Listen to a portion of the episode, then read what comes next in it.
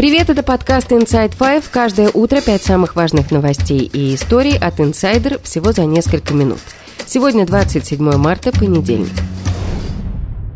Хранилище ядерных зарядов. История первая. Владимир Путин заявил, что 1 июля Россия завершит в Беларуси строительство специального хранилища для тактического ядерного оружия. Он сказал об этом в программе «Москва-Кремль-Путин» Павлу Зарубину в эфире телеканала «Россия-24». По словам Путина, в Беларуси сейчас есть переоборудованные самолеты, готовые для применения тактического ядерного оружия. Также ей передан комплекс «Искандер», и с 3 апреля начнется обучение экипажей. Эксперт по ядерной безопасности Института исследований ООН в области разоружения Павел Подвиг отметил в беседе с «Инсайдер», что никто ничего пока никуда не перемещает. И слова Путина стоит рассматривать как политический сигнал. Во-первых, надо сразу сказать, что о размещении зарядов на территории Беларуси пока речи не идет. С точки зрения опасности, я надеюсь, что до, собственно, размещения, перемещения ядерных боезарядов на белорусскую территорию дело не дойдет, потому что создание безопасности безопасного хранилища, которое сможет эти заряды принять. Это серьезное мероприятие. Конечно, это не говорит о том, что это какое-то положительное развитие. Естественно, что ничего хорошего в этом такого рода шаге нет, но это прежде всего политический сигнал. Его надо воспринимать именно как политический сигнал. Эта история тянется еще с 2021 года. Решение было принято летом 2022. Это отметил, говоря с инсайдер, военный эксперт Павел Лузин. Цель – усилить давление на Запад. По словам эксперта, это делается и в контексте самой войны,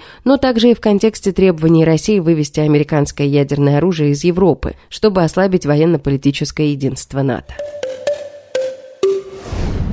История номер два. На прошлой неделе мы рассказывали об украинских детях, которых оккупационные власти Херсонской области отправили на полгода якобы на отдых в детские лагеря на территории аннексированного Крыма. Один из них, 16-летний Виталий, рассказал инсайдер о том, что детей били, им угрожали и держали в подвале. Инсайдеру удалось установить человека, который применял насилие и запугивал детей в лагере дружбы. Им оказался бывший сотрудник Беркута. Это спецподразделение, которое разгоняло участников Майдана. Зовут его Валерий Астахов.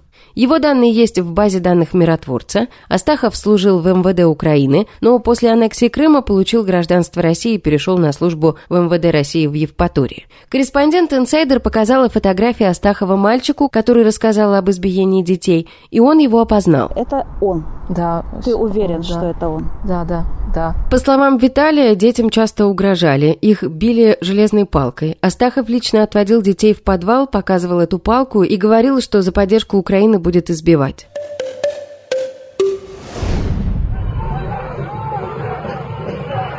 История третья. Протесты в Израиле. Тысячи израильтян вышли на улицы после отставки министра обороны страны Йоава Галланта. Он публично раскритиковал готовящуюся судебную реформу, которую предложил премьер Бенемин Нетаньяху, после чего был отправлен в отставку. Правительство намерено ограничить полномочия Верховного суда, который сейчас имеет возможность блокировать решения парламента, если сочтет их неправомерными. Если реформа будет принята, правящая коалиция сможет беспрепятственно принимать или отменять любые законы. Галланд предложил приостановить процесс принятия реформы как минимум на несколько месяцев. В ответ Нетаньяху отправил его в отставку и заявил об утрате доверия. Четвертая история об очередных якобы фейках. Следственный комитет сообщил о возбуждении дела за фейки о российской армии против 51-летнего мужчины. По данным СМИ, это экономист Константин Сонин. Поводом для возбуждения дела стали три поста в телеграм-канале, о каких именно публикациях идет речь, не уточняется. Сонин – известный экономист, публицист, профессор Чикагского университета. Сейчас он живет в Соединенных Штатах. Летом прошлого года его уволили из Высшей школы экономики. Сонин критикует войну в Украине. Несколько дней назад он опубликовал репост антивоенного открытого письма писателя Дмитрия Глуховского. Его, кстати, тоже судят в России по той же самой статье о фейках. 24 марта МВД России объявила в розыск признанного иностранным агентом политолога Аббаса Галямова. Он сообщил инсайдер, что не знает, какое дело на него завели, но предполагает, что речь идет о фейках про армию из-за его постов или высказываний.